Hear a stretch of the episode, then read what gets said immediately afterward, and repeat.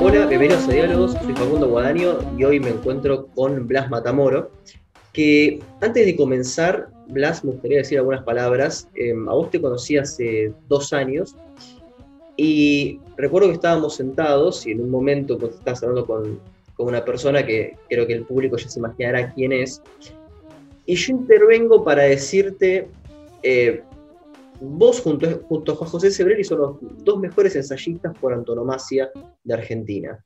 Parten de una idea que parece intrascendente, después se desarrolla y recorren literatura, filosofía, política, etc. Y luego vuelven a esa idea que parecía intrascendente para argumentarla. Me estaba refiriendo a el libro Geo y Figura de Victoria Campo y a cómo ella este, pasaba, este, creo, creo, que eran sus tardes, en eh, una especie de, de, aljibe.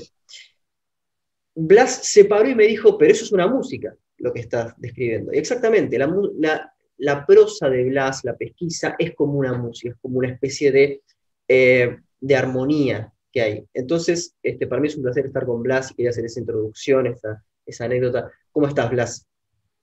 Muy bien, ¿y tú qué tal? O vos, ¿no? vos, vos. Vos, bueno. ¿Cómo estás? Lo que pasa es que si en España metes el vos, te conjugan en plural y dice, ¿cómo estáis, Facundo? Claro. Entonces suena comedia clásica española del siglo XVII. Claro, bueno, eh, en, en ese sentido, este, no, acá es, es, un diálogo relajado y bueno, como, como digo, esta habla ya lo conocemos hace dos años, entonces ya nos conocemos hace dos años, así que este, hay, cierta, este, hay cierto conocimiento en el, en el medio. No obstante, este, hay, una, hay, hay, una cuestión, Blas, que siempre me interesó y que, y bueno, fue tratada también en, un libro que, que, pronto verá la luz, este, que, que fue entregado a la, a la editorial. Um, ya el público en su momento se enterará de lo que es, eh, que básicamente lo que me interesa es tu proceso para convertirte en un ensayista. Es decir, vos sos una persona erudita que sabe de todo. En ese sentido de saber de todo em, es muy complejo. Por ejemplo, este, tus comienzos fueron con Unamuno, pero al mismo tiempo te interesaba la música y la literatura. Yo no sé si esto está relacionado con Las Tres Carabelas, este, con ese, tipo de novela este, biográfica, o em, más bien este, fue como una pasión tuya que simplemente una curiosidad que te nació. ¿Cómo, cómo nació mi vocación de ensayista? Exactamente. Bueno, es una vocación que debe venir de, de mi infancia cuando yo quería escribir una novela, una novela de piratas, donde había un capitán de, de un barco eh, se supone que decente, que tenía una hija y que se zarpaba hacia el, eh, aguas que estaban infestadas de piratas. Y ahí quedó inconclusa esa novela. Incluso le, había puesto algunas viñetas eh, dibujadas y pintadas. Y yo tendría en esa época, no sé si 10 años. Si yo rebobino la película, mi, mi vocación por escribir remonta a eso, es decir, hace 70 años más o menos. Pero como te podrás dar cuenta, está dominada por la narración. Y, a la vuelta de los años, estoy por publicar este mes, me están por publicar, mejor dicho, un libro que se llama Los cuentos de Hegel, que pasé eh, una copia del texto que consiste en eso, no en contar una novela de piratas, pero sí de rescatar a Hegel desde el punto de vista de que narrar, que es la actitud elemental de la inteligencia del hombre, es una manera de pensar. Es imposible narrar sin pensar y la narración va dejando una estela, aunque los pasos sean azarosos, se forma un camino, y el camino siempre diseña un sentido.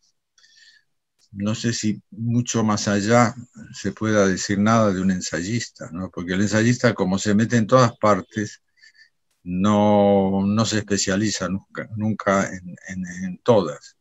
Hay un peligro en esto, que es el periodismo, que tiene ese, emblema que consiste en decir que un periodista sabe un poco de todo y nada del todo. El ensayista sabe que no, no conoce del todo nada, pero por eso mismo va hacia el todo, hacia, ese inalcanzable todo, y entonces se mete por todos los, por todos los eh, pasadizos que pueden llevar hacia el todo.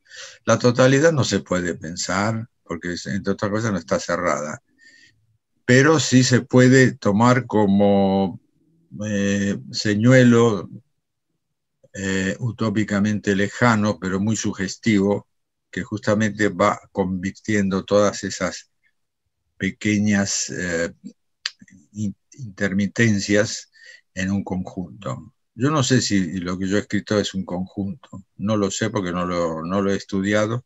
En general me resulta aburridísimo volver sobre lo que he escrito. Supongo que lo he hecho lo mejor posible en su momento, pero no tengo noción de estar ante las obras completas de fulano de tal. Ni tampoco debo decirte que yo, debo decirte radicalmente que yo no soy un escritor. Si por ser se entiende esa, esa consistencia ontológica, no. Soy alguien a quien le gusta mucho escribir, que a quien le, le resulta necesario escribir, no puede sustituir esa necesidad con otro objeto, eso sí está claro. Pero el ser del escritor, más bien yo lo asocio a la profesión de la escritura, y la profesión de la escritura supone que la escritura te mantiene, te da de comer. A mí no me ha dado nunca de comer. Siempre he tenido yo que inventarme un, un tiempo gratuito, si querés un lujo del tiempo, ganarme la vida con otra cosa y y con los derechos de autor, te lo muestro en escena, me ha alcanzado para cigarro. No sé si es todo lo, que puedo decirte al respecto. No, no, pero hay, hay, hay por ejemplo, si yo eh, observo tu obra, La ciudad del tango, em, o por ejemplo, en realidad tus libros sobre tango, ¿no? Eh, historia, La ciudad del tango, Historia del tango, que eh, fue editado por Centro Editor de América Latina, ¿no? en esa, esa compilación de obras magníficas de los años 70 y 60. Em, vos decís que lo hacías en, tus tiempos libres, pero aún así tienen una erudición que yo no he visto en otras personas como, o, que, digamos que he visto en, especialistas como José Govelo. Pero eh, quiero decir, ¿cómo te nutrías para poder escribir sobre el tango?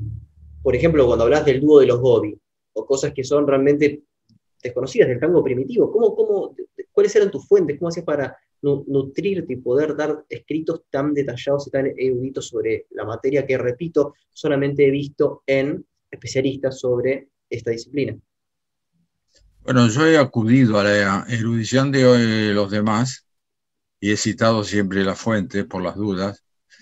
Ah, citabas a Gobello, por ejemplo, Gobello es el que mejor ha trabajado el origen etimológico de la palabra tango es muy interesante porque mezcla un, vocablo que es de origen africano, probablemente del Golfo de Guinea, que pasa a América del Sur por medio del comercio esclavo del Brasil y como portuguesismo llega hasta, hasta el eh, Río de la Plata pero que antes ha recalado en España y se le llama tango a lo que formalmente se entiende por habanera, ¿no es cierto? Entonces, claro, es tan eh, intrincada la trama que lleva la palabra de acá para allá que da lugar a equívoco, por ejemplo, porque el, origen de la palabra es africano y al llegar a América del Sur se convierte en lo que se llama una palabra bozal, bozal, es decir, un negrismo, negrismo que se, se incorpora al castellano y al portugués, eh, entonces hace pensar que el origen del tango como música y como baile es africano y resulta que no. Porque la formalidad, la formalización, mejor dicho, de la escritura musical es de origen portugués en un caso con la modiña y por el otro lado español con, la habanera, y eh, el baile de parejas agarradas no es negro. Entonces se produce lo que se puede llamar eh, arte criollo, que es el arte del europeo llevado a un contexto que no es europeo, que es americano. Y bueno, allí he buscado en, todo lo que podía haberse investigado antes, sobre todo los musicólogos, Carlos Vega, Isabel Arens, Laura Ayestarán, el uruguayo, y, Julián Aguirre, que recogió en, sus aires argentinos, recogió tangos anónimos. Y por ahí, eh, entonces, guiarme por las grabaciones más antiguas y después por las grabaciones que gradualmente van trayendo el tango hacia la modernización en los años 20 y a su culminación en los años 40. Claro, pero ¿cómo llegabas eh, a estos musicólogos? O sea, hoy, hoy, hoy con, Internet es muy simple encontrar a estos musicólogos y, y, estas grabaciones, pero pienso en los 60, fines de los 60 y comienzos de los 70, cómo llegar a estos musicólogos y cómo llegar a estas piezas. Es decir, eran por recomendados, te metías a hurgar en, librerías de viejo. No, yo, eh, librerías de viejo sí, iba a la, a la, biblioteca de la Sociedad de Autores, con Raúl La Muralla que la dirigía, eh, consultaba y hurgaba lo que podía que, haber allí sobre tango, Em, y en la librería de viejos de, pronto me encontraba con libros que no eran sobre el tango, por ejemplo los, artículos de, de Jean-Paul Echagüe sobre teatro, y donde de pronto había algo, una, una, pista que me permitía trabajar. Y después en la Biblioteca Nacional de Buenos Aires, claro. desde la época que Borges era director, qué curioso, un ciego director de una biblioteca, aunque eh, recuerdo a, Borges caminando, bajando por la escalera de la calle México y después andando por el pasillo central de la sala de lectura, eh, guiado con bastante certeza, que decir que, algo veía como para circular. En ese momento todos dejábamos de leer y lo mirábamos a él, ¿no? Claro, por supuesto.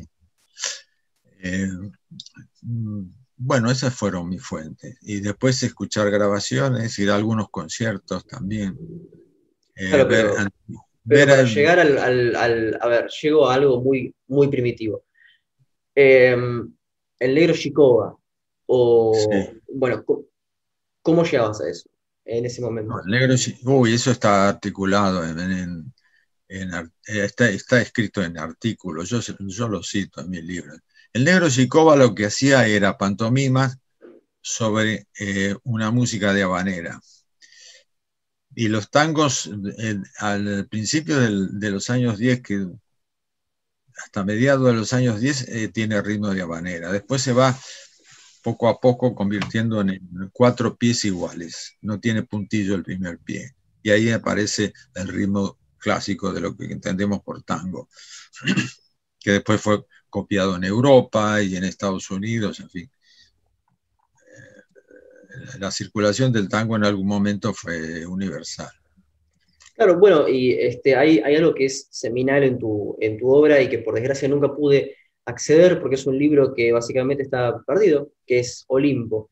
Me gustaría escuchar un poco respecto a este libro que también es eh, fundamental en tu quiebre con Argentina, o sea, es lo que es el antes y el después en tu vida, este, lo que le da el pie al, exilio. ¿De qué trataba Olimpo? ¿Cómo, eh, cómo fue que este, llegó después este, la escena con tu hermana? Creo que era que te había dado un boleto y te dijo, bueno, andate porque acá la cosa este, no está bien.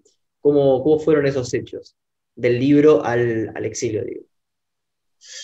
Bueno, Olimpo fue el primer libro que prohibió la dictadura. Yo no sé si leíste el decreto de prohibición. No, no, no. Y bueno, tremebundo, tremebundo. Eh, en una época en donde no, no sabías el código de la, de la represión.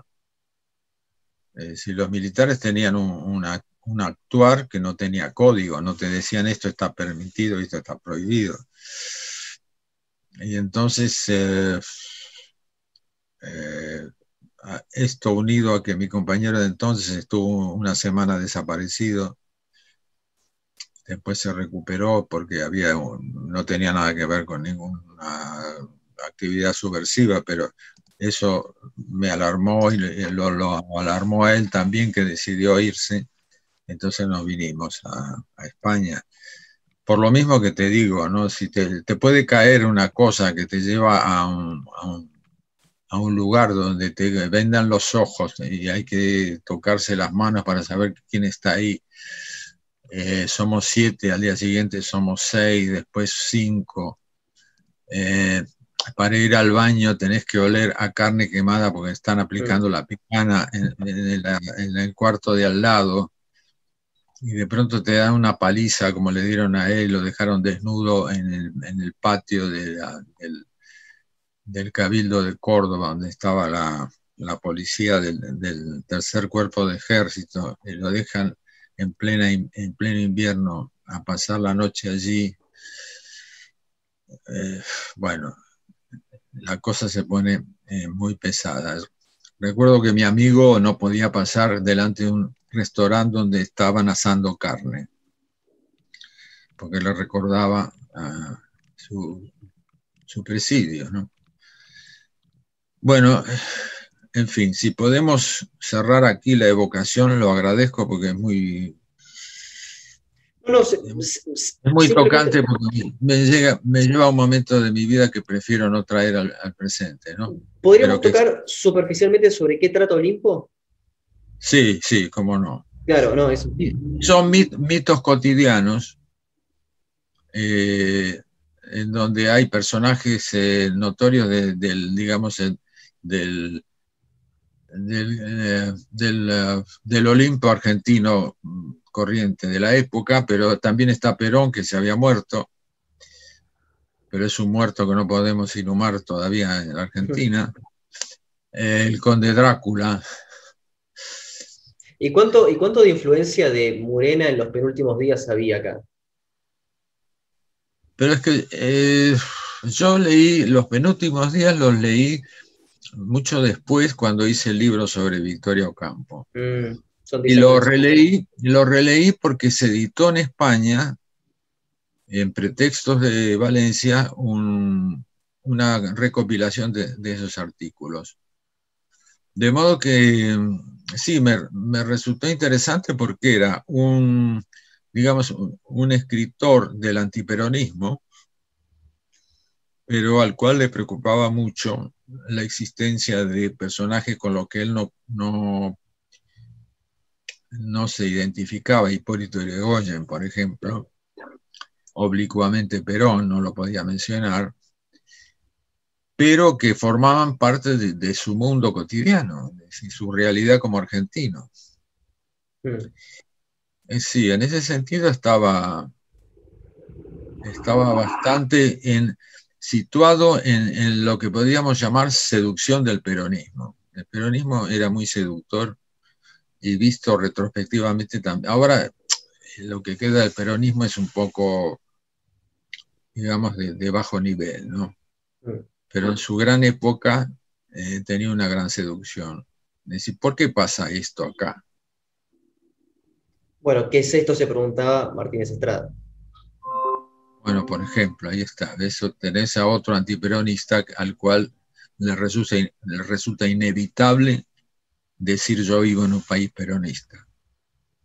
Bueno, pero vos también tuviste, vos, también tuviste este, relación con el peronismo en el sentido de que eh, escribiste sobre, sobre peronismo y em, en cierta manera yo, digamos, en tus primeros libros noto cierto aire eh, nacional y popular, por decirlo de alguna manera, cuando nombras que en el tango, em, perdón, en en el Teatro Colón, cuando hablas respecto a mm, que en el peronismo se daban funciones que creo que las permitían los sindicatos, bueno, ahí hay cierto tufillo.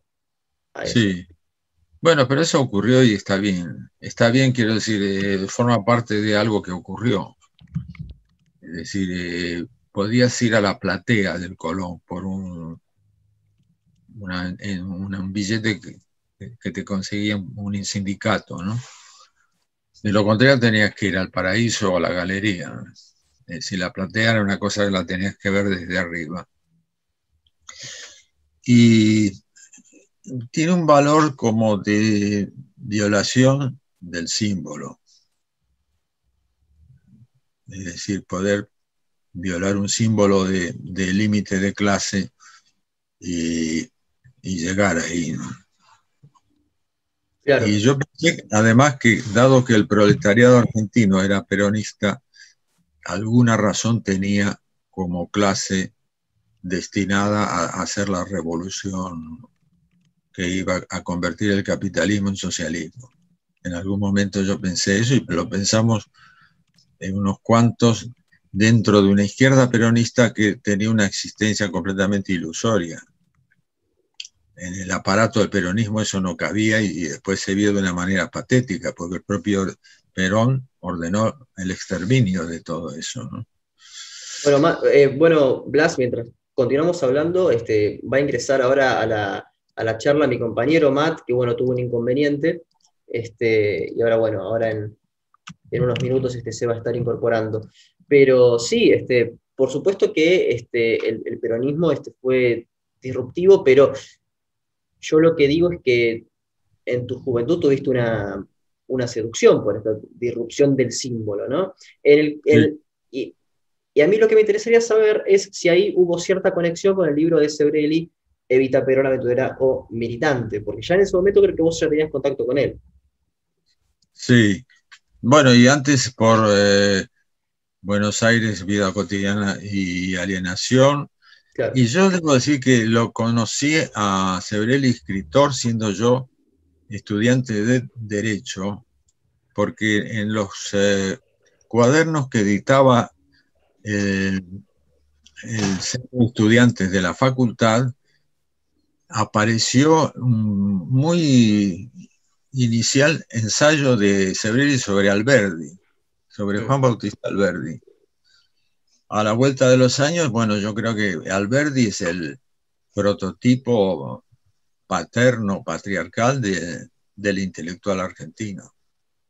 ¿Te, estás refiriendo a, la, generación del 37? Sí, del intelectual, ojo, no del escritor, porque Alberdi no era un buen escritor. Sarmiento era un escritor genial, por ejemplo, pero no era un intelectual. Lo que pasa es que tenía intuiciones intelectuales impresionantes. La, de, la descripción que él hace conceptual de la diferencia entre barbarie y civilización, después constituye la base de la sociología de la dualidad entre comunidad y sociedad que hacen los alemanes, pero la hacen 40 años después. Entonces, y, Sarmiento qué instrucción sociológica tenía? Ninguna.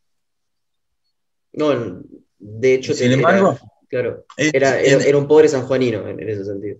Sí, bastante pobre además. Era hijo de un arriero que había sido soldado de la independencia y de una tejedora de, poncho. Sarmiento nunca fue a la escuela, fue un autodidacta radical toda su vida. Eh, pero eh, tenía una, imaginación genialoide y le permitía eso. Cuando uno lee a Spencer, ¿qué digo? A, eh, no, Spencer, sí, él lo leyó de viejo. Eh, a Spengler, cuando uno lee a Tönnies y la reminiscencia de Kant de la noción de cultura, para diferenciarla de la civilización, dice, pero si esto Sarmiento lo vio en Chile en 1840.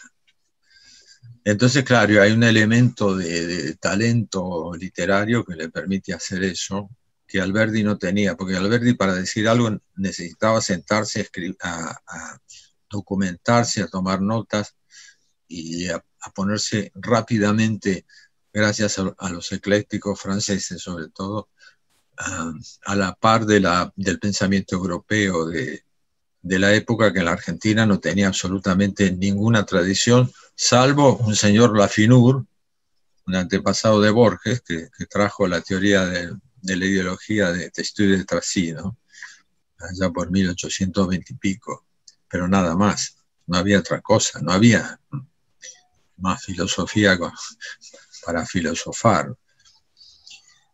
En fin, pero los dos eh, grandes ejemplos que tenemos nosotros como argentinos son ellos, el talento genialoide de Sarmiento y el, método estudioso de Alberdi. Bueno, eh, acaba de ingresar este Matías a la conversación. ¿Cómo estás, Matías? Le estoy viendo la ¿Qué tal? ¿Cómo hablas? Disculpe la, tardanza, pero hubo un malentendido. Me recordaba que en la entrevista era a las 11, así que bueno, es un poco tarde, pero eh, estaba escuchando la conversación, es muy interesante. Y bueno, recordando un poco su libro, ¿no? Estuvieron hablando sobre Alberdi, su libro con ritmo de tango, usted cataloga a Alberdi como el intelectual más importante del siglo XIX. Sí, en América Latina sí. Te, debo decir que ahí no lo cito, pero una vez tuve una conversación con Vargas Llosa y salió porque él lo dijo, lo mismo. Me dijo, el gran eh, intelectual latinoamericano del siglo XIX es un argentino que es Juan Bautista Alberdi.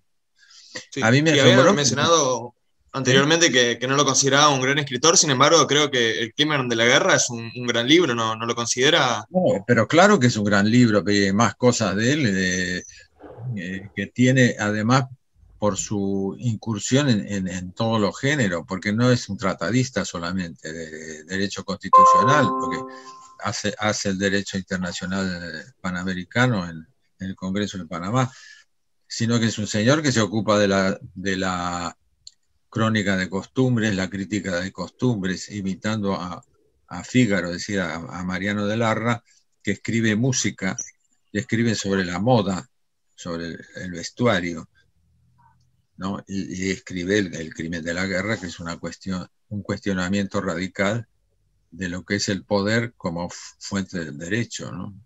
es decir, el origen criminal del Estado. Y eso, si quieres, está preludiando al, al Freud de Totem y Tabú.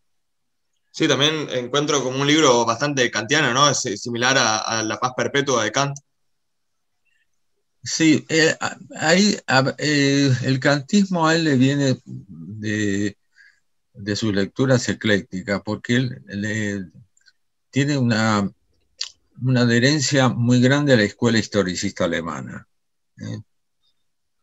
Y es decir, es un pensador romántico, pero que no acepta el romanticismo como un un órgano, digamos, como el, único instrumento como para pensar las cosas.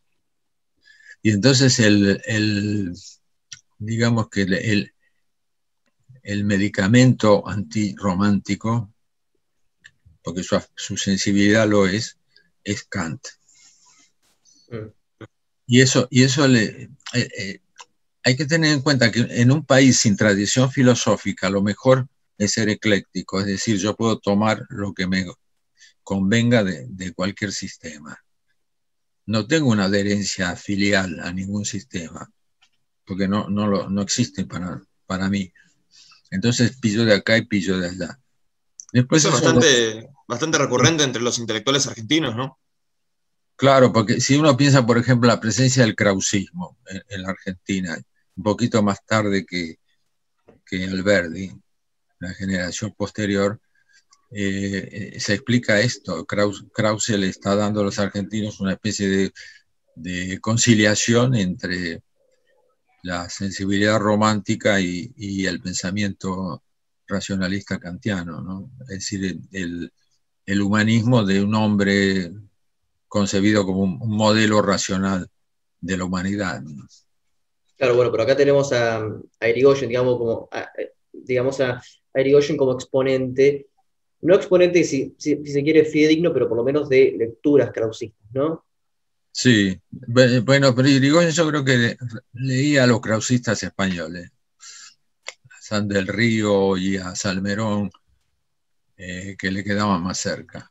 Porque la, prosa de Irigoyen tiene un deje krausista muy fuerte, pero en castellano, perdón. Yo este, recomiendo un libro este, que, acaba de salir. Este, voy, a ver si lo encuentro ahora eh, en, internet, pero acaba de salir por Eudeva, que es este, un libro eh, inédito con básicamente los últimos días. Se llama Confidencias, claro. Este, es la, crónica de la vida de Irigoyen contada por Irigoyen, lo, lo recomiendo este, por Eudeva, salió hace un año o dos, y son escritos que estaban perdidos y se recopilaron, y bueno, digamos que son este, como la, crónica del fin contada por el mismo Irigoyen. Ahora, en algunos temas que se pueden decir un poco más superficiales. Pero espera, que te haga un inciso. Irigoyen ocultaba su escritura porque era fóbico de la escritura. La prueba está que la mayor parte de los documentos que se citan de él son cartas. Eh, y eso tiene que ver además porque era fóbico de, lo que podía ser explícito. Es un tipo que no daba discurso, no daba meetings, jamás abrió las sesiones del, Parlamento. Es decir, en, Irigoyen lo que hay es una, una, querencia oculta del discurso. Y entonces eso lo lleva a, no, no dejarlo escrito, porque de pronto lo escrito te puede traicionar. Bueno, a todos los, a todos los escritores nos traiciona la escritura. Bueno, nos, hablando... dice, nos dice cosas que no pensábamos que íbamos a decir. Bueno, hablando justamente de eso, desde yo quería ir a un tema que entre comillas puede ser un poco más superficial, pero eh, es eh, La Casa Porteña, un libro editado este, en los 70, de nuevo por Centro Editor de, América Latina, eh, que si uno va al final del libro encuentra los agradecimientos a Juan José Sebrelli. Este, Y Sebrelli dice, bueno, este, yo hablas, este, esto en conversaciones privadas, este, bueno, yo hablas, este, le dije sobre arquitectura porque básicamente no estaba muy, muy informado sobre el tema.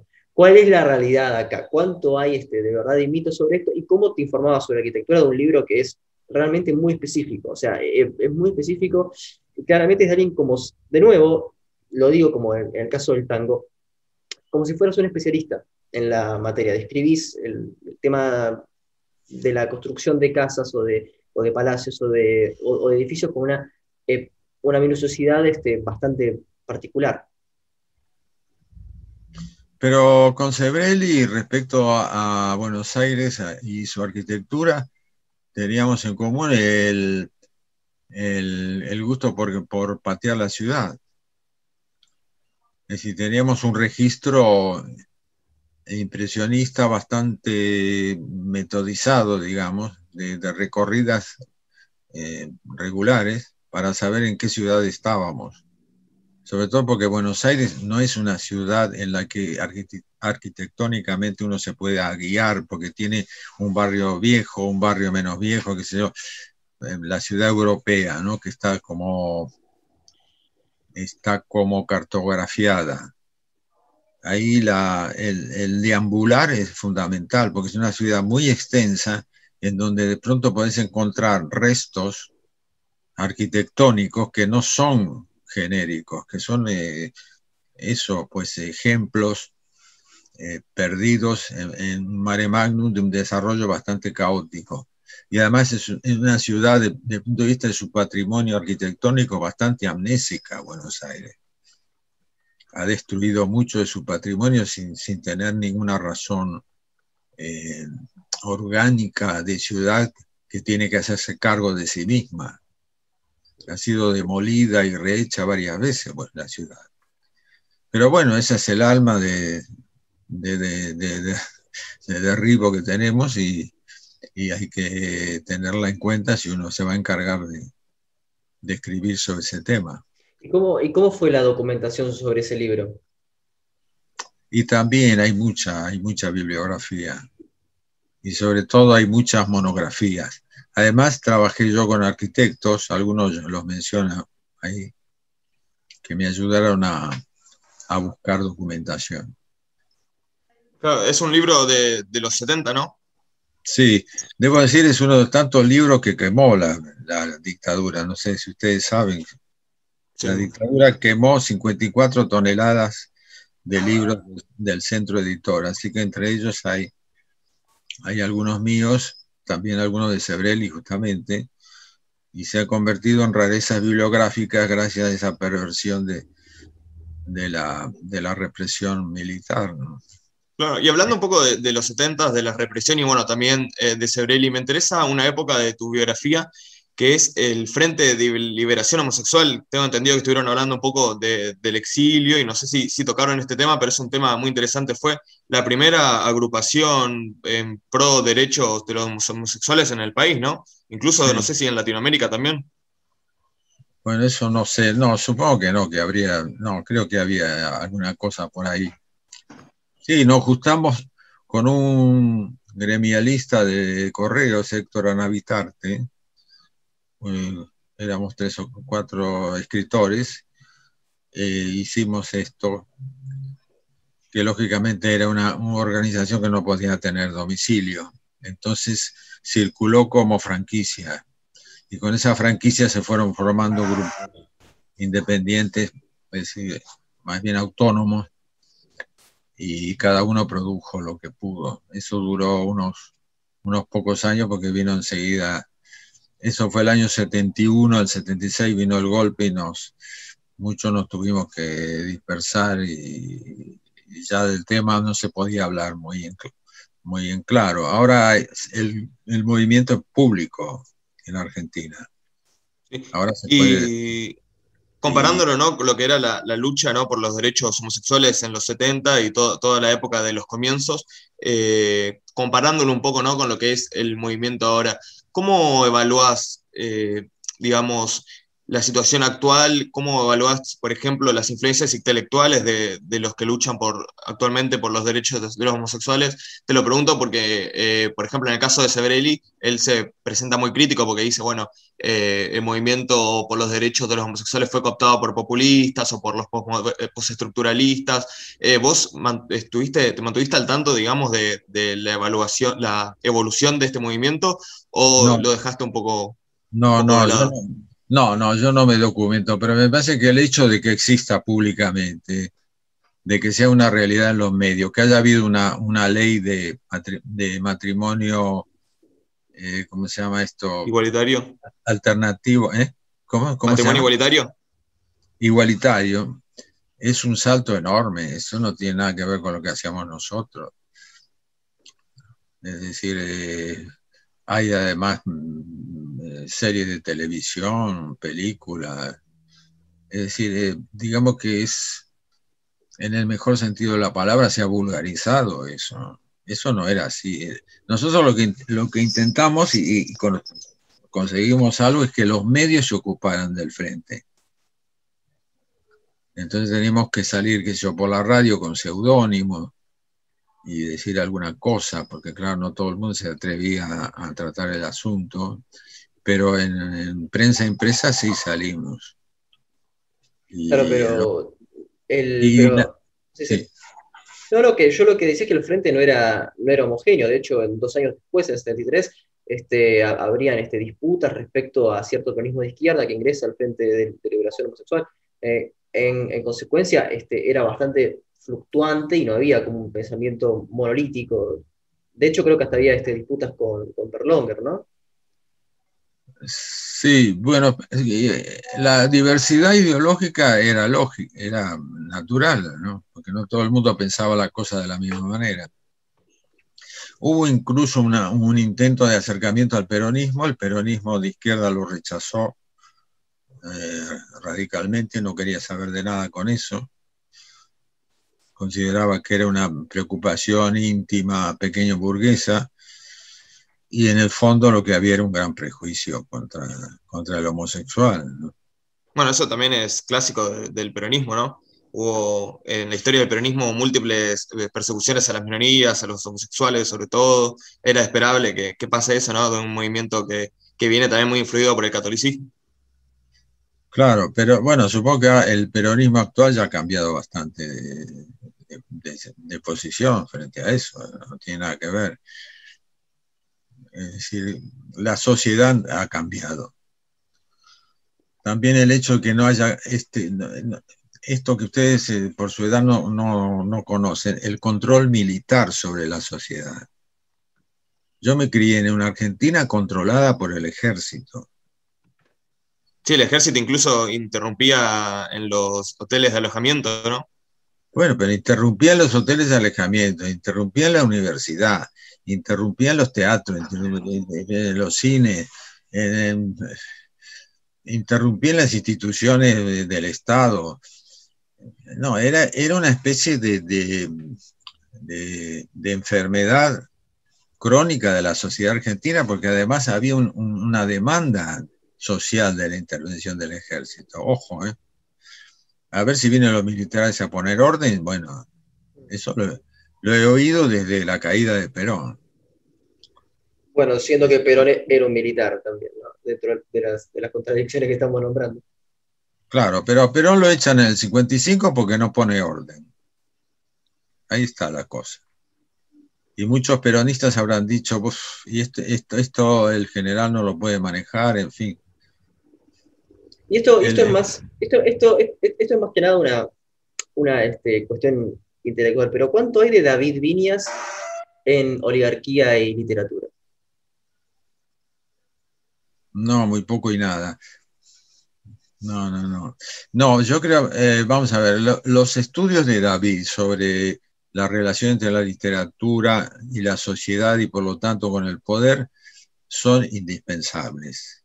Es decir, él es, pionero en ese asunto, pero lo es de un punto de vista muy eh, disperso, eh, metódicamente confuso. No está muy, muy estimulado. Y además, porque me parece que David no era sensible a la característica específica de la literatura. La literatura, ¿qué es lo que tiene que no tiene otro tipo de discurso? ¿Eh? Y, por lo tanto, él tendía un poco a creer que los escritores, cuando escribían poemas y comedias y dramas y novelas, hacían lo mismo que alguien que está haciendo un discurso político. Y eso es erróneo es erróneo. Es decir, la literatura le puede decir algo a la política, pero le puede decir algo a todo, porque se ocupa de todo el, quehacer humano. Pero no se lo dice como la política, porque la política pertenece al mundo del deber ser. Se debe ser así y no asá. Y la literatura no. Bueno, esto justamente se, relaciona con tu libro Epistemología de la literatura. Entonces, ¿dónde ingresaría la, literatura dentro de este campo? La literatura eh, produce ideología, pero no la, no la pone en, funcionamiento ya hecha. La literatura te, propone visiones acerca de, lo que sea la vida humana eh, en todos sus niveles pero no, no en nombre de una ideología. Es decir, eh, eh, vos podés averiguar en qué medida Dante Alighieri era güelfo o gibelino, pero él no escribe la Divina Comedia en nombre de la ideología güelfa o gibelina. ¿Me explico? Claro, pero si yo, por ejemplo, voy si, si vos tenés resuelta tu ideología, no vas a escribir una novela. Vos te sentás a escribir una novela porque esperás que la novela te diga algo. En cambio, si escribís un discurso de, promoción de la ideología eh, socialdemócrata o budista, ya tenés resuelto lo que vas a decir. No le vas a dejar decir nada al discurso, se lo vas a imponer. Bueno, pero por ejemplo, este... No, no digo que eso esté mal, pero es, eso es así. Porque si no, la literatura no tiene ningún campo propio. Es una rama más de la divulgación de las ideas. No, y eso no es así. Sí. No es así. Recuerdo, por ejemplo, este, cuentos mínimos de Borges, en donde emula conversaciones entre Rosas y Facundo Quiroga. Ahí hay una relación, hay, un constructo este, político y que, va incluso este, hacia este, un discurso público. Es decir, Rosas y Facundo Quiroga hablando y los dos este, como pertenecientes a la, barbarie. Bueno, pero Borges es un ejemplo vivo de indecisión ideológica. Borges es sensiblemente, sensiblemente es un bárbaro que admira a los cuchilleros que sacan cuchillos para abrirse las tripas. Intelectualmente es un ilustrado. Dice, no, a los argentinos hay que mandarlos a la escuela y enseñarles las filosofías eh, que les permiten hacer pensar. ¿Estamos? Es decir, pero ¿qué es Borges? ¿Civilizado o bárbaro? Claro, como eh, mencionaste indecisión ideológica, no hay más que recordar que se decía anarquista y apoyó eh, múltiples golpes militares. Ahí hay un claro ejemplo de, de indecisión. Hay otro tema que, es muy importante. No, pero, perdón, espera un poco, no hablo del Borges ciudadano. Dejemos de lado las opiniones puntuales de, Borges en determinado momento de la historia argentina. Él fue irigoyenista, después fue liberal antifascista, muy claramente, fue antiperonista, después fue gorila, y, le pareció muy bien el golpe del 76 y después hizo la crítica de, la, de, las actuaciones populistas de, la dictadura, por ejemplo, el, campeonato de fútbol, la guerra de las Malvinas.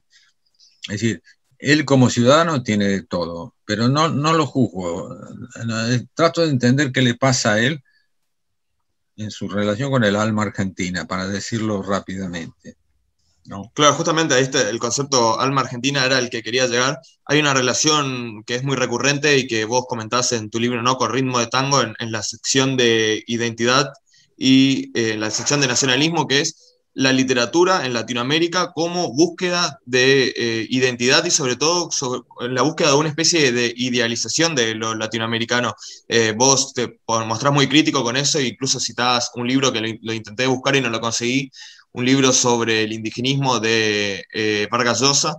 Eh, ¿cómo, se da esta búsqueda de incansable casi ¿no? por la identidad latinoamericana y la idealización de, lo latinoamericano en la literatura? Bueno, yo no sé qué es idealizar lo, latinoamericano en la literatura. ¿Qué es eso? No, eso no, no ahí no me, no me meto porque no, no, no, no me encuentro habilitado para eso. Sí lo que hay en la tradición, sobre todo después de la aparición del libro de Spengler, La decadencia de Occidente, eh, lo que hay es la búsqueda de esencias, es decir, de notas eh, incólumes de la identidad, de esencias como fijezas. ¿Me explico? Es decir, ¿Qué es lo que hace que un chileno fijamente sea igual a, otro chileno? ¿Qué es lo que hace que un argentino sea esencialmente idéntico a otro argentino? Y así un peruano, un brasileño y qué sé yo. Y, esa, esa, es la, la lucha por el esencialismo con la que yo disiento, porque el esencialismo petrifica la historia de la, de la gente y además no te permite esto que le pasa a Borges, de decir, bueno, mire, yo estoy fascinado por la barbarie, pero me parece una barbaridad, por decirlo así, rápido, ¿no? Es decir, eh. o sea, que, creo, que te estabas refiriendo al libro eh, La utopía arcaica, este, que es una crítica a Arguedas de Vargallosa. O sea, eh, vos harías como una especie de... la utopía arcaica. Claro, claro, claro. O sea, vos harías como una crítica hacia las ficciones construidas desde, la literatura em, de cierta esencia argentina. O tentaría, por supuesto, Martínez Estrada o el mismo Murena, como estábamos hablando antes, también. Y bueno, y Scalabrini Ortiz, y Marechal, y Mallea, pero hay muchas el mismo Murena. Siempre es, es, preguntarse, eh, Ricardo Rojas, de preguntarse por la argentinidad, qué es lo que, lo que nos hace a todos los argentinos idénticamente argentinos. ¿En qué, en qué reside esto? ¿no?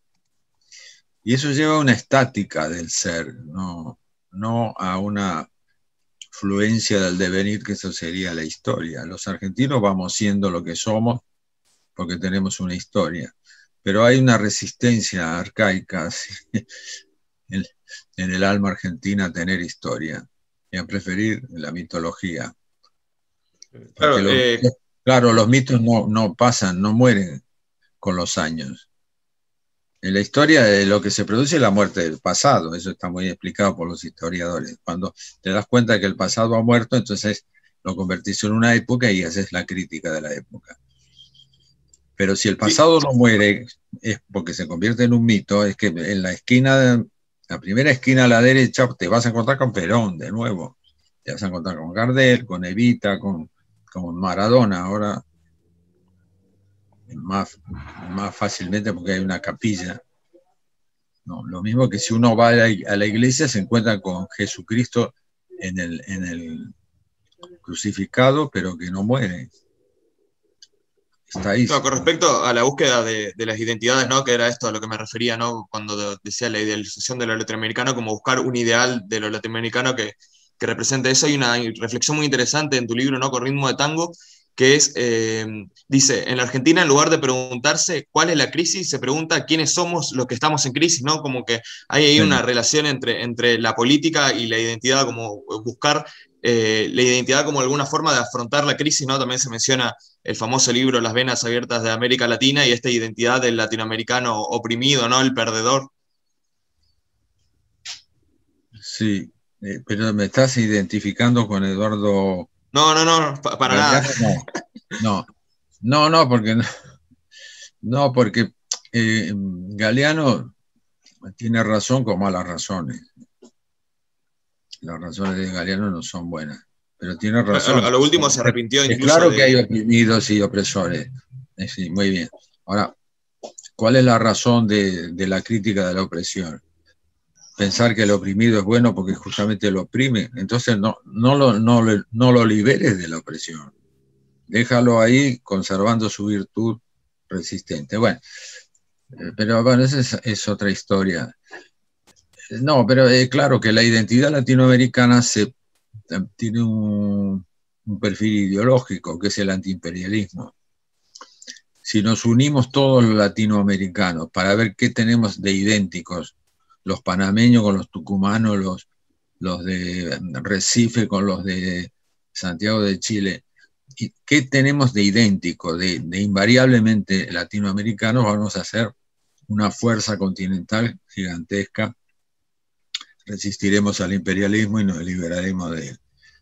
Esto se creyó, en los años 60 se creyó así por mucha gente. Después se vio que no, no había una realidad histórica que, que sustentara esto.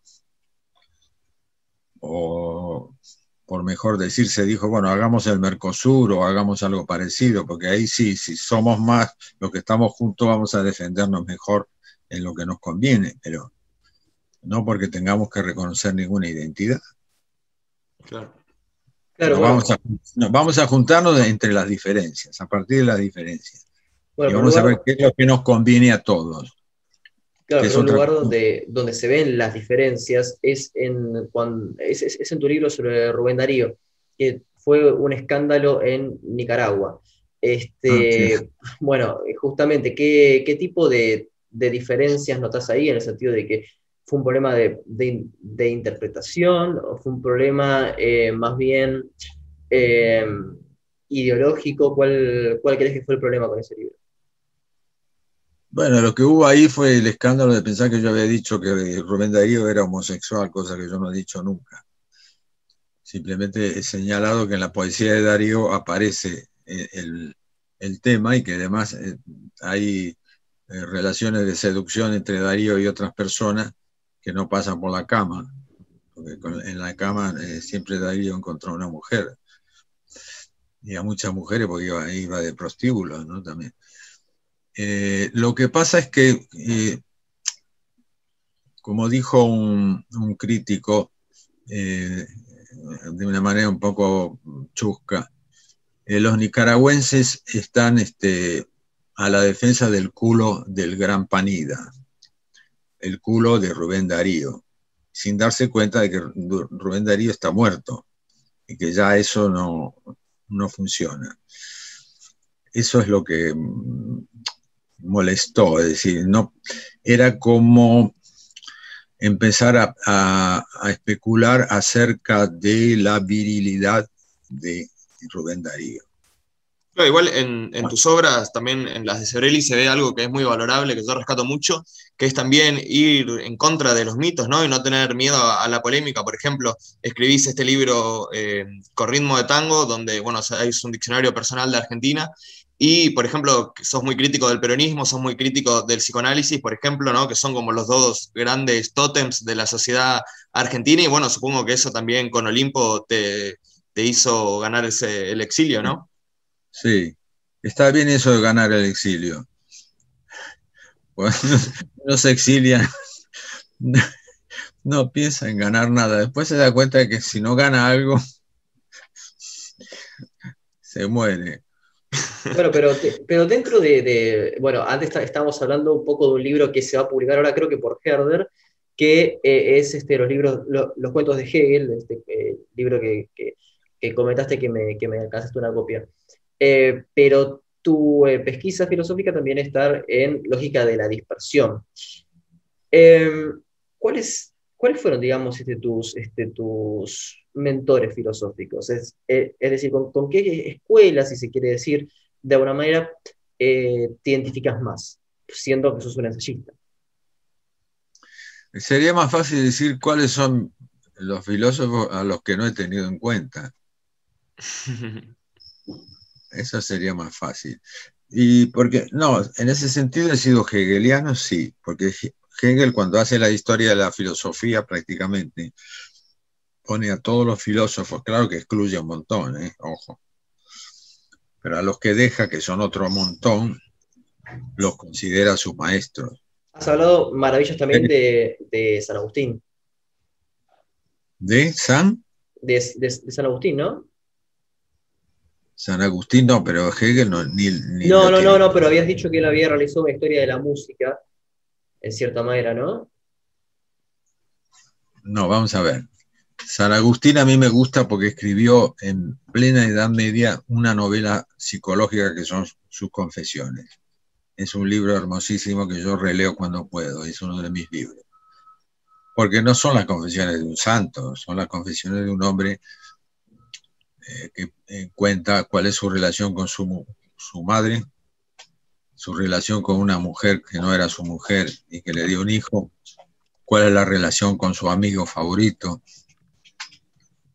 Es decir, hay un trabajo de descripción, de autodescripción de, de su de lo que eh, llamaríamos su historia psíquica impresionante.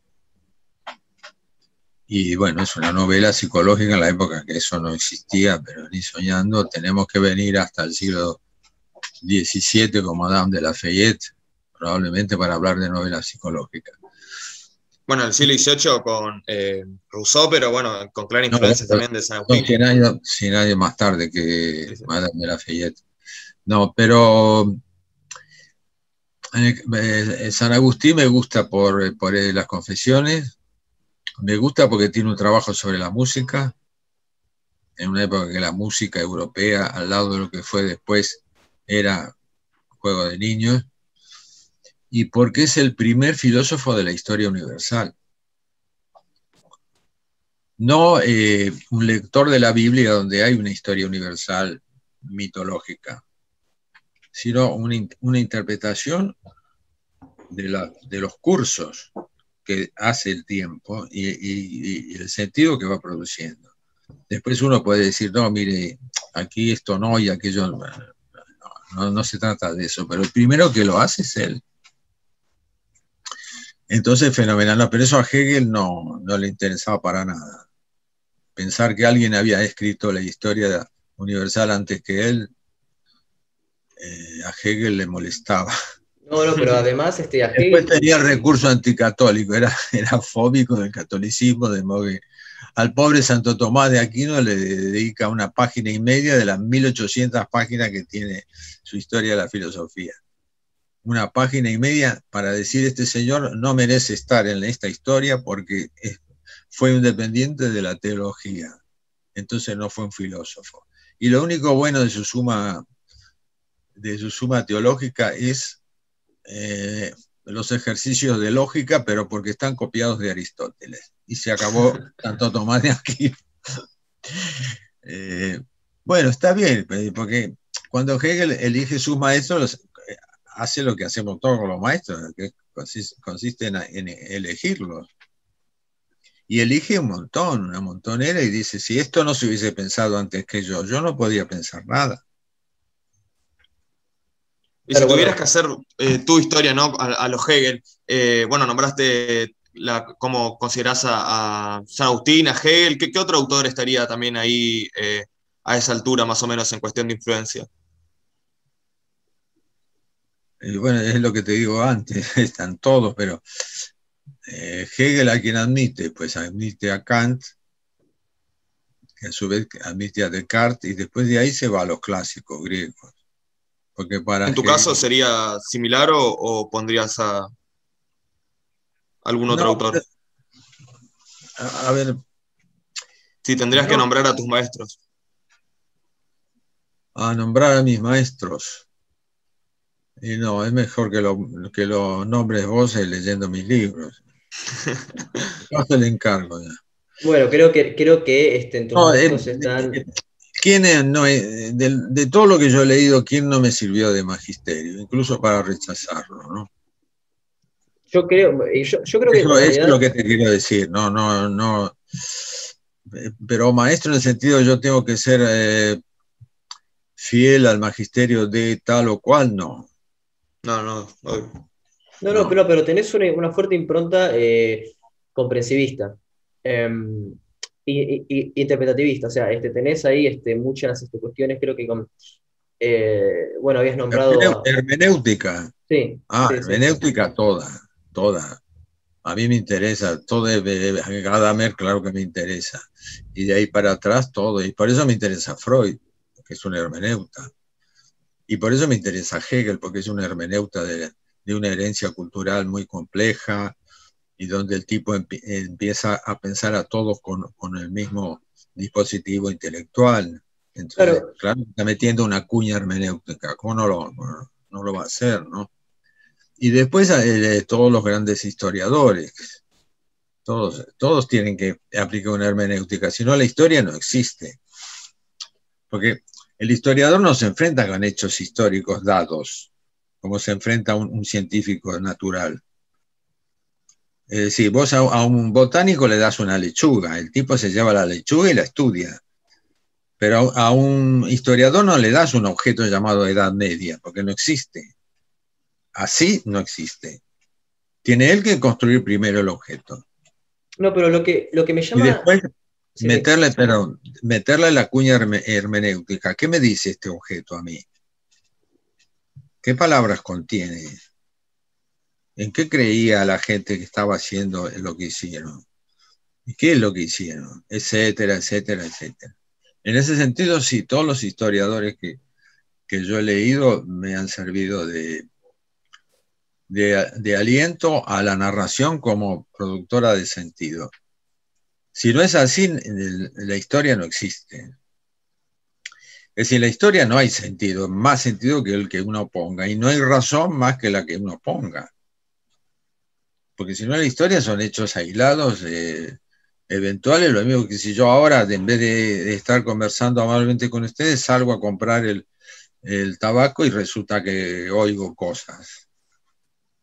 Todos, todos los vecinos se están contando eventos, todos. Y las vecinas no te digo nada. Porque los, hombres se escuchan y las mujeres bajan la línea. Claro, pero en, este barrio de Madrid, no sé el resto de la, humanidad. No, pero, pero, te quiero decir que claro que hay eh, eh, cosas que le ocurren a todo el mundo. ¿Cómo se hace en una época histórica? Desde luego que el presente es imposible. De, historia, de historiar es imposible. La crónica es posible. La impresión es posible el imaginar historia, como hacemos los que hacemos cuentos y novelas, todo eso es posible.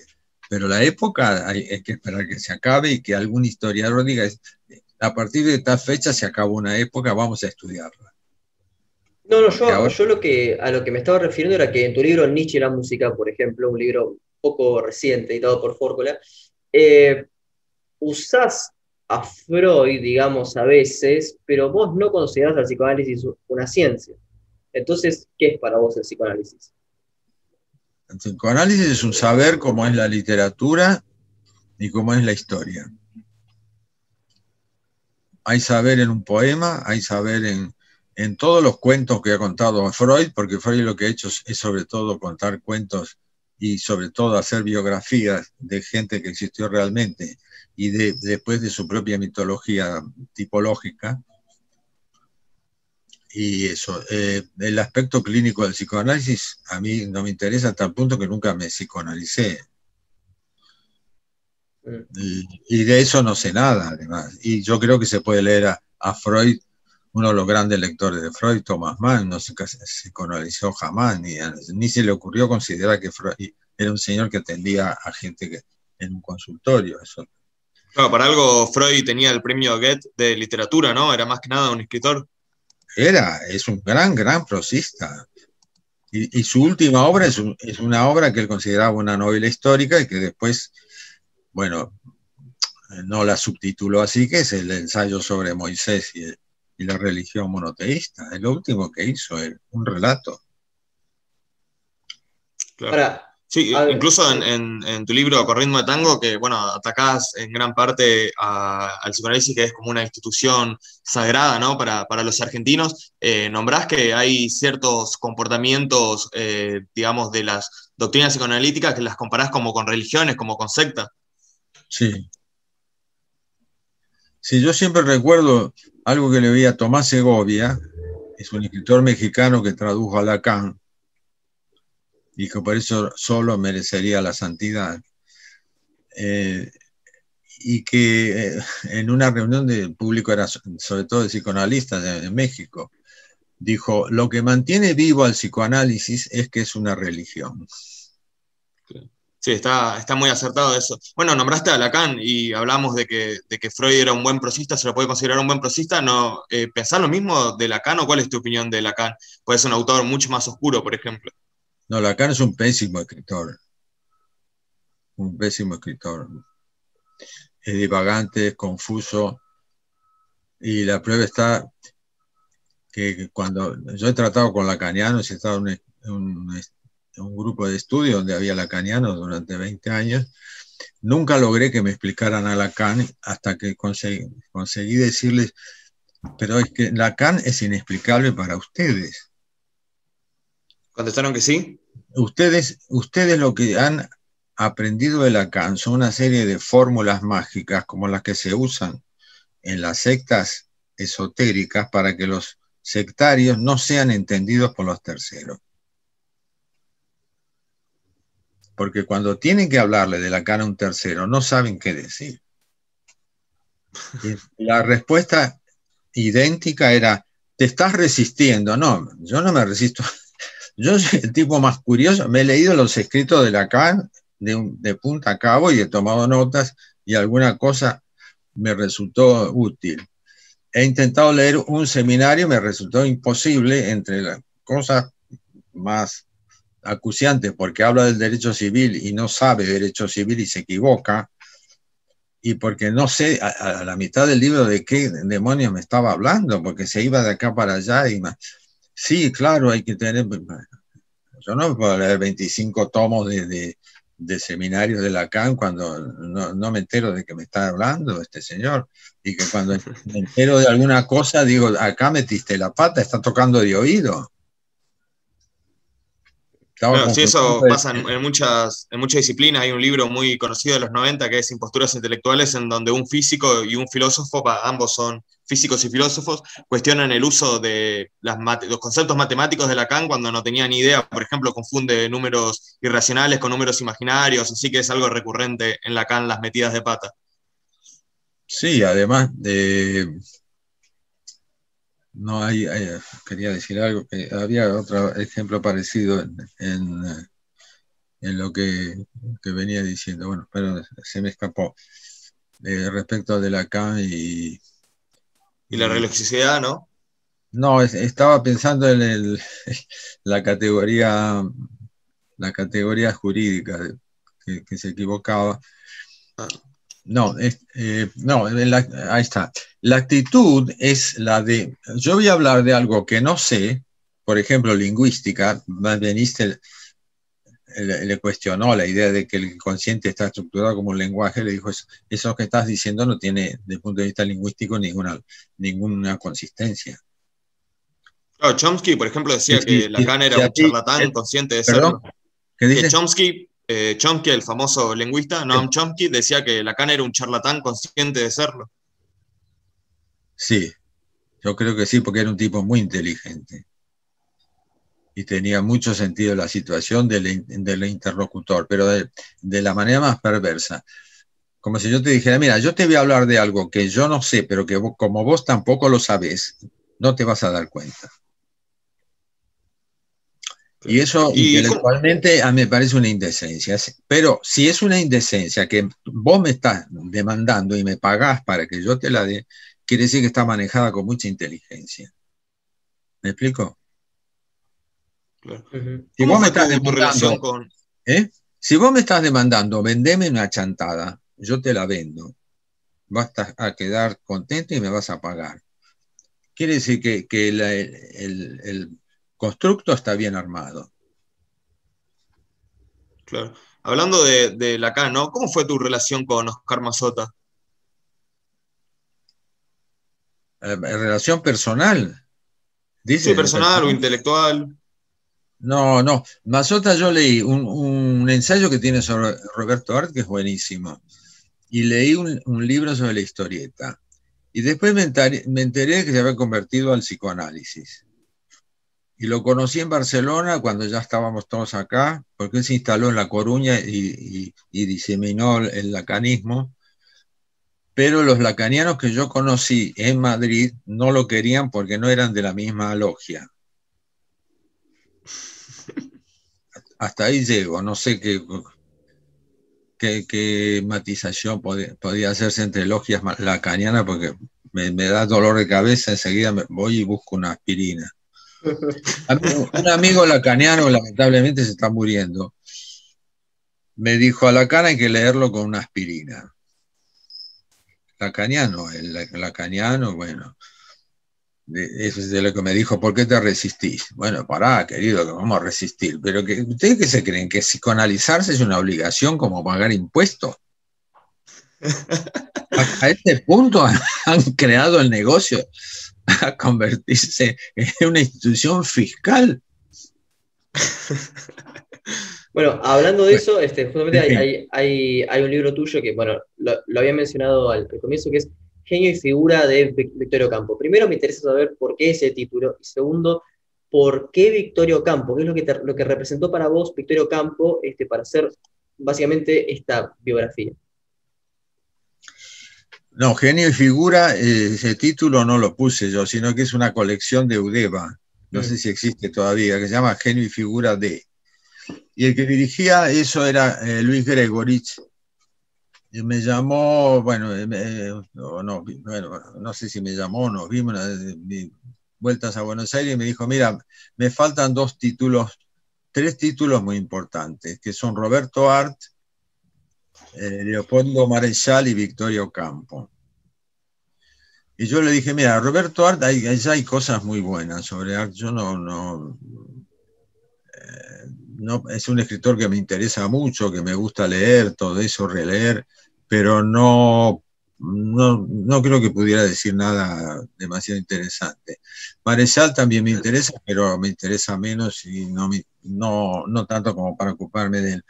Pero Victorio Campos sí, le digo, con la condición de que si yo en Madrid puedo ver la colección de Sur, te acepto. Si no, no.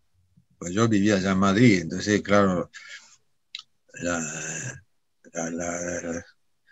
las consultas bibliográficas estaban retaseadas, pero la Biblioteca Hispánica de Madrid, que está especializada en, Hispanoamérica, tiene muchísimo material. Y ahí está la, colección entera del sur, están todas todos los libros de ella, incluso dedicados por ella y varios.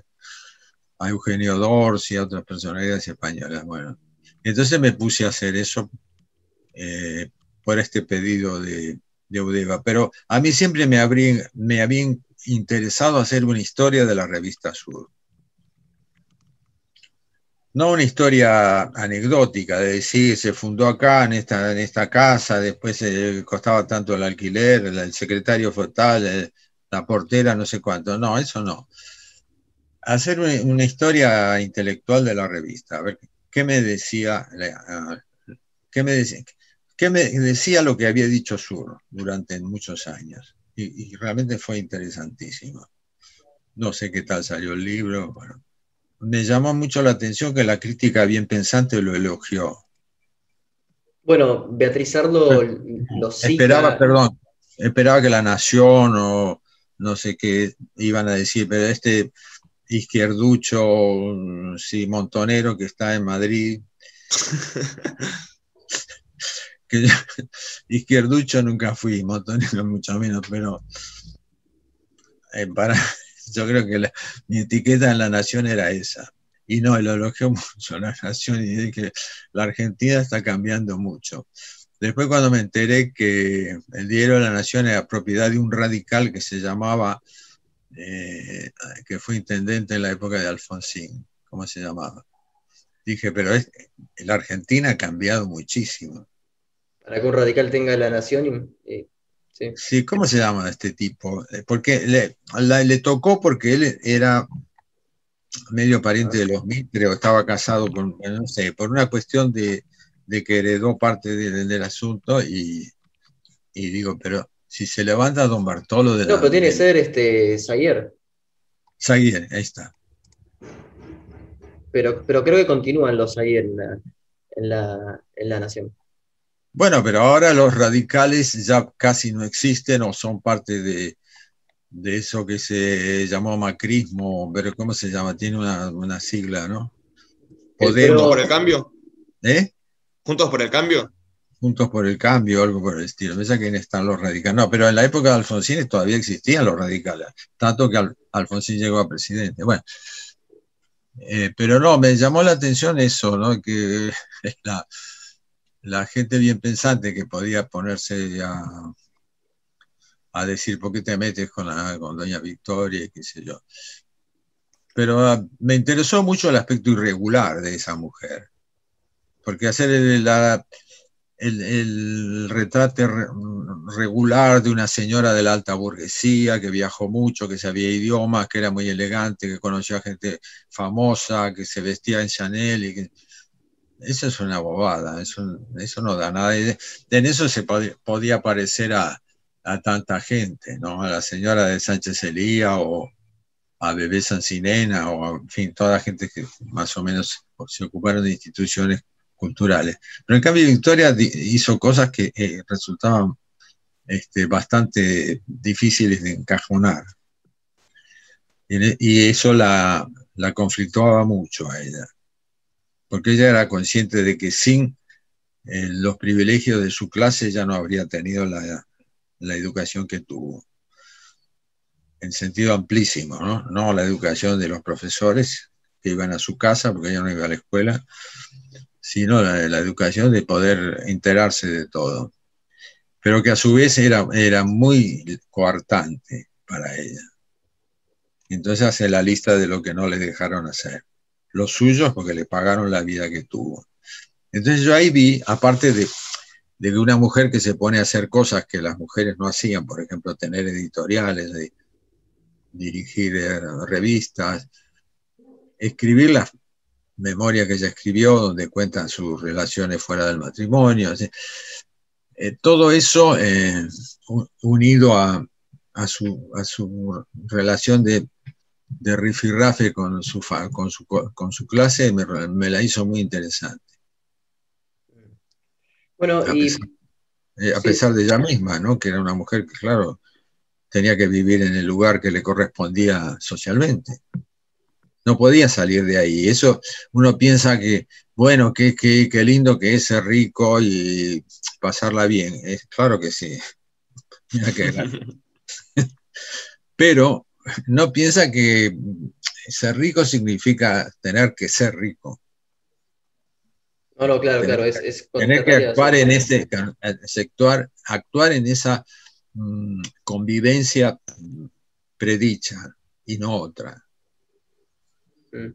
Bueno, este, tocamos muchos temas y me gustaría como ir cerrando bajo una cuestión que a vos das, te apasiona, que es la música. Tenés libros, bueno, como ya dijimos sobre tango, que en consecuencia eso es música, eh, Thomas Mann y la música, Marcel Proust y la música.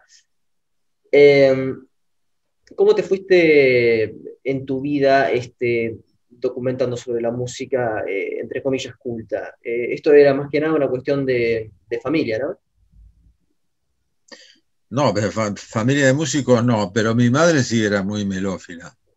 Y mi hermana resultó muchísimo, muy, muchísimo melófila y bueno, hemos, ido a la música juntos mientras pudimos. Em, sí, no, yo estudié un poco de música, estudié un poco de piano, tengo un, diploma de teoría y solfeo, estudié canto, tenía voz de tenor, pero nunca he cantado ópera en público, como decía Fogville, que no sé de dónde sacó eso. Si lo leen, porque lo ha dicho por ahí, es un invento de Fogville. No se le puede preguntar a él porque se ha muerto, pero y yo no lo traté nunca. Él me, me hacía gracia decir, sí, yo sé que Matamoros cantaba ópera en una época. No, eh, canté en, pequeños coros de cámara, eh, lo que se llama madrigalista, ¿no? Sobre todo música antigua española, después un poco de todo, pero también eh, sobre todo eso. Pero eh, lo que yo he hecho como músico es eso, que es muy modesto, modestísimo. Después lo demás lo he hecho estudiando a los historiadores de la música, musicólogos, filósofos de la música,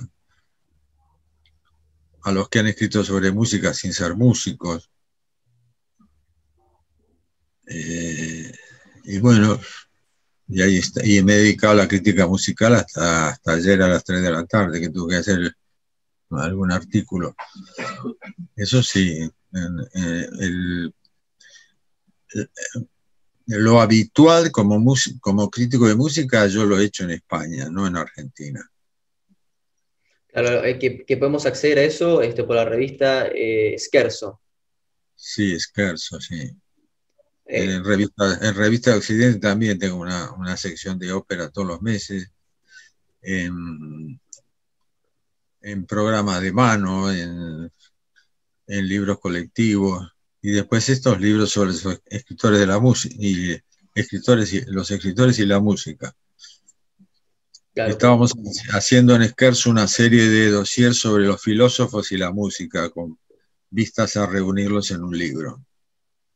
Y ahí me tocó Hegel, me tocó Adorno, Max Weber, y ahora va a salir Levi Strauss el, mes que viene, me parece. Ah, o sea que eh, eh, escribiste sobre Weber, eh, Adorno y este. No, no Hegel, Hegel y, Levi, Strauss. ¿Y, dónde podemos encontrar ese. ese en Scherzo. Si buscan la, la, colección de Scherzo, pero ¿dónde estará en la Argentina? En alguna biblioteca debe estar, supongo. Bueno, justamente eso para, ir cerrando, lo que me gustaría saber, Blas, es en qué libros estás trabajando. Bueno, uno con Juan José Sebrelli, este, que me gustaría que hables un poco sobre eso, y este, los cuentos de Hegel, y no sé si algo más. No, no, el libro ahora mismo no, no tengo ningún proyecto. Tampoco sé si voy a tener alguno. No, no, eh, ya eh, vuelvo a lo del principio. Mi, relación con la escritura no es una profesión. Escribo diario, pero eso no es una obra. Escribir diario no se puede considerar una obra. En todo caso, escritura inorgánica, porque la única organización del diario son la asociación de los días, pero yo no lo escribo todos los días como, como una obligación notarial. No, escribo cuando me da la gana escribir, pero no considero que eso sea orgánicamente un libro. Que se puede encuadernar, bueno, qué sé yo. El libro con Sebrelli, ¿qué es lo que puedes comentar antes? Que, todavía falta mucho para, para su edición.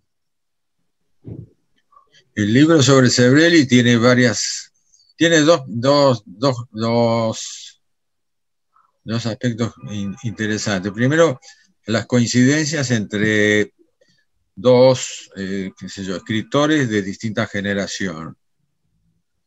Eh, los dos argentinos, porteños, uno de ellos ha pasado ya más de la mitad de la vida yo fuera de Buenos Aires. y, las coincidencias que se dan a partir de todo eso. Y después las disidencias también. El otro el otro aspecto son las disidencias que son, por otra parte, parte de las coincidencias. ¿no? Nadie coincide si no disiente. Porque si se coincide sin disentir, lo que se hace es, repetir en eco. una de las dos voces está de más. ¿Cuáles son las grandes disidencias que, tienen Cosebrelli, las opiniones que más eh, discuten? Recuerdo, por ejemplo, que en, en, Ritmo de Tango, la sección de Sebrelli, ¿no? Decís que es un gran discutidor, ¿no? Como que necesita tener un contrincante y en ese, en ese intercambio eh, formar como su, su pensamiento. Eh, ¿qué, ¿qué, solían discutir así con Sebrelli? ¿Cuáles eran los temas en los que más confrontaban? Bueno, si hablamos de Levi Strauss, por ejemplo, podríamos disentir, es decir, eh, porque Sebrelli deroga a Levi Strauss. Yo, yo no, me parece que, que es un, un, pensador a tener en cuenta. Hay, cosas de él que no, con las que no coincido. Su visión de la historia es, eh, confusa, es confusa, pero es generosa en el sentido que él ha, investigado mucho sobre historia de, de pueblos eh, bien o mal llamados primitivos. Bueno, y además eh, ha contado su historia, que eso es más interesante todavía. Pero no, no, no, al infierno yo no lo mandaría a Levi Strauss en absoluto. Y no, no estoy de acuerdo en que sea un pensador historicista, yo creo que es un pensador humanista y un antropólogo y que decir, lo que él ha hecho ha servido para rejuvenecer la noción de lo humano. Eso me parece eh, muy interesante. Pero yo no he trabajado sobre la obra de Levi Strauss, más que cuando cumplió 100 años que tuve que hacer algunos artículos sobre él y la música y ahora este, este ensayito sobre él y la música.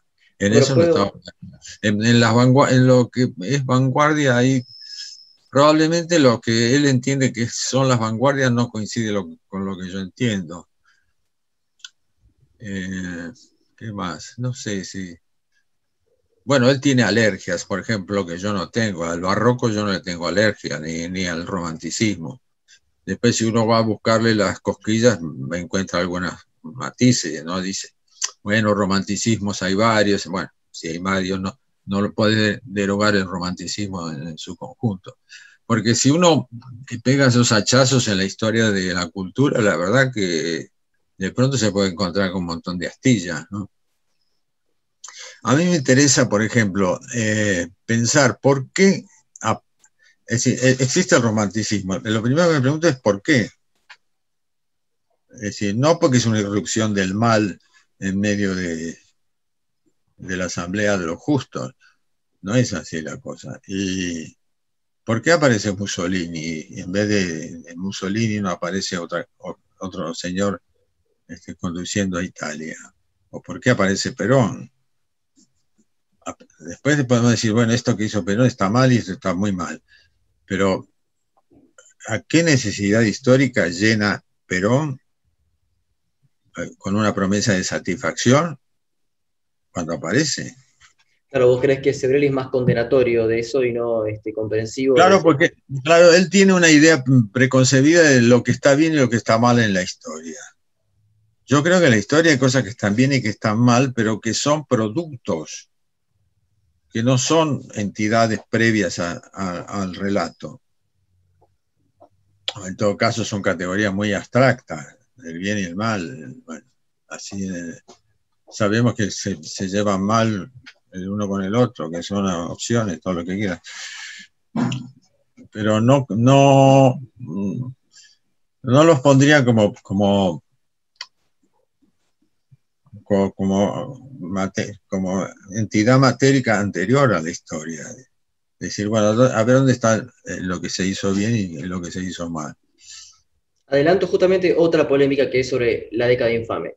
Es decir, a vos esa nomenclatura no te interesa si es infame o no infame. Lo que te importa es el proceso político que ocurre ahí. Para ser es brillante culturalmente, pero para vos eso no es suficiente como para este, agotar, digamos, que eh, que, volvió una, una dictadura. No, yo, yo pienso que está mal pensar que en la historia de Argentina hubo solo una década infame. Porque infamias en todas las, en todas las décadas hay.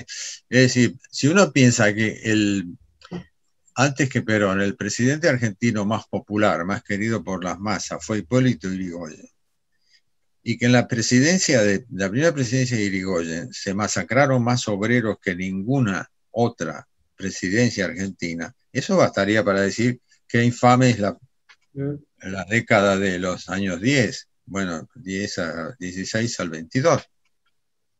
Nunca en la historia argentina se mataron tantos obreros como en la Patagonia, en, la Semana Trágica y en la Forestal. Si uno lee la, historia argentina del lado del populismo, Irigoyen es intocable, porque el pueblo le dijo siempre que sí. Vivo y muerto. Cuando murió Irigoyen salió mm, más gente que la que había en, todo Buenos Aires, salió a, homenajear el, a, honrar los restos de Irigoyen. No digo que Irigoyen haya dicho hay que matar obreros. Creo que a él le debió haber dolido muchísimo todo eso. Pero el objetivo es eso. ¿eh? Los números cantan. ¿Cuántos obreros se mataron aquí y acá durante la presidencia de Irigoyen? incluso con la intervención de personas de su confianza, como era el capitán Varela, como era el general del Lepiane, o probablemente el capitán Perón, que parece que estuvo en la forestal. Sí, eso nunca, nunca se, termina de dilucidar. Si estuvo ahí matando obreros. A lo mejor no hay ningún interés en dilucidarlo, pero a mí me importa poco. Si Perón, digo, Perón mandó matar a los montoneros como ratas en sus cuevas. Son palabras literales del, inmortal general. Bueno, también mandó a matar a los aborígenes Pilagá. Ah, eso no sabía Ah, cuando estaban en Neuquén. Cuando eh, sí, en el 47, en octubre del 47, si no me equivoco, hubo una masacre de aborígenes Pilagá donde masacraron a cerca de 1.000, 1.500 aborígenes, si no me equivoco, en Formosa. Claro. Y bueno, ese fue el ejército, porque eso en esa época no era provincia. En el 47, sí, creo que era, la gendarmería. territorio, nacional. Lo mismo que la Patagonia de Irigoyen, no eran provincias, no había gobierno civil ahí. Era el, gobierno era militar. Había un juez federal que era el padre de los Viñas, pero también era amigo de Irigoyen. No fue Irigoyen que dijo mátenlos como ratas, pero era toda gente de su... De su confianza. ¿Eh? Entonces, eh, no, pero Irigoyen hizo bien, porque nos defendió de los chilenos, porque hay que ver que los chilenos le daban armas a los anarquistas, porque querían reconquistar la Patagonia, y entonces lo salvamos a Irigoyen y por eso el pueblo lo quería, porque defendió la mitad del territorio nacional, la patria es una sola, bla, bla. Claro, se termina este, cayendo en, esencias. Sí, creo que podemos ir cerrando. Me gustaría cerrar con una promesa de poder discutir sobre el libro sobre Hegel cuando esté disponible y sobre el libro con Sebrelli cuando esté disponible, que espero que sea, por favor, para este año, porque las ediciones eh, pandémicas son muy lentas, así que esperamos que sea para este año. Blas. No, mi libro estaba en, en imprenta hace 20 días Igual hay, puede que haya ejemplares y que no los distribuyan hasta que estén en librería. A veces los editores no quieren dar ejemplares para que no se vean fuera de librería. Es un libro largo, muy extenso, o sea, para los que se van a, animar a este, los cuentos de Hegel, es un libro didáctico, extenso y que, de que tendrán, que tomar muchísimas notas. Este, abierto, claro, ¿no? Es... Ojalá, ojalá que dé lugar a notas. Eso es lo que yo quiero. Y tachaduras y decir, pero qué, qué jodido que sos, qué asqueroso. Pero a quién se le ocurre. A mí esas cosas que los lectores de, bibliotecas públicas estamos habituados a ello. ¿eh? A leer libros donde la gente ha escrito, hijo de puta. Eh, o en, una inscripción en, el baño de, la Facultad de Derecho. Eh, Justiniano, Justiniano, el demonio te confunda. Por tu, por tu culpa es el romano la materia más inmunda. El derecho romano que se salvó porque el de emperador Justiniano salvó el único ejemplar que quedaba en la ley de las doce tablas. Que si no, no se podía haber escrito la historia del derecho romano. Y un tipo que estaba meando, porque yo lo leí mientras estaba también evacuando, lo he escrito con un, con un marcador en, una mayólica. Y bueno, en, las, en, en los libros de la biblioteca pública abundan los improperios. Bueno, veremos qué improperios surgen con los cuentos de Hegel. Blas. No, no creo que el libro no es para improperiar, improperiar no es. para disentir, sí. Lo que pasa es que Hegel ha dado lugar a, lecturas de todos colores porque es un, es un eh, filósofo inevitable, radicalmente inevitable para todo el pensamiento que viene después de él. Entonces, ¿cómo no va a dar lugar a lectura de todos colores? Algunas alabatorias y otras no. Es un filósofo muy difícil y además tiene el, el handicap negativo, ¿no? Porque el handicap es negativo, de haber sido muy, le, ha generado mucha literatura secundaria. Entonces hay mucha gente que habla de Hegel sin haberlo leído. Y eso es muy peligroso. Bueno, Blas, te agradecemos el tiempo. Este, no, yo también a ustedes. ¿Vos cómo te llamás? Vos, vos el, de eh, Matías. ¿Cómo? Matías. Matías. Bueno, un gusto hablar con, con usted, Blas. La verdad que eh, le agradezco mucho por el tiempo. Bueno, a mí también me gustó hablar con usted porque siempre pienso que los viejos no tenemos nada que hablarnos con los jóvenes. No, entonces me, llama la atención y digo, ¿esto de dónde salieron?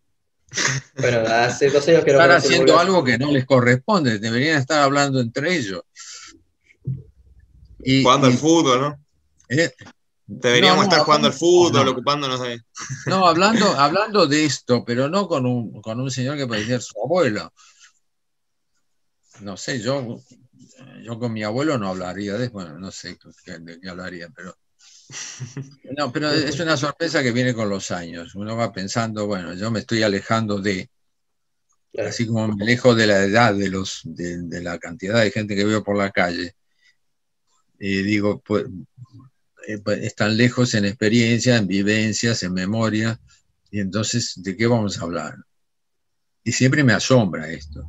Es una cosa que estoy notando eh, con la edición de mis libros en la Argentina. Yo no debería hablar de esto porque es propaganda, ¿eh? estoy hablando impúdicamente de un modo propagandístico de mis libros. Pero tanto los editores como los lectores que me han escrito son gente muy joven. bueno, claro. Eh, es, un, editor joven el que editó tu última novela, que no, es tu última novela, es una reescritura, ¿no? Pero eh, la, canción, la canción del pobre Juan. Em, entonces son editores jóvenes. Muy jóvenes. Tienen 30 y pocos años. entre 28 y 32, 33 años. Es decir, tienen casi más de 50 años menos que yo. Es mucha diferencia. Desde el punto de vista animal, es muy, mucha la diferencia.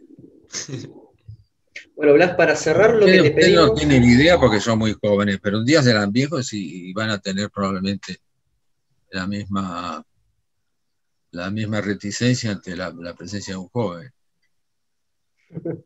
Bueno, hay, hay, que ver cómo sean los, los acontecimientos lo que te pedimos es para, para como, Perdón, que van a llegar a viejos, sí, eso se sabe. Así que no venga, no te creas que va a ser siempre como, como te estoy viendo ahora. Espera que te voy a mirar con, sí, está bien. Es muy fotogénico, más, más que vos, ¿eh? Mucho. Me parece que la iluminación se la estudió. bueno, y eso tuve problemas con la cámara. Blas, te pido una canción que te represente para poder cerrar el podcast como le pedimos a cada invitado. Una canción que yo elija. ah, para que se oiga. Claro, esto después por, supuesto se edita e, e, e, ingresa esa canción. Pero se pone uno de mis tangos favoritos, cualquiera. Por eh, ejemplo, puede ser Sanssouci de Enrique Delfino. Eh, Mi refugio de Juan Carlos Cobian. Flores Negras de Francisco de Caro. El, preferido de Cedrelli.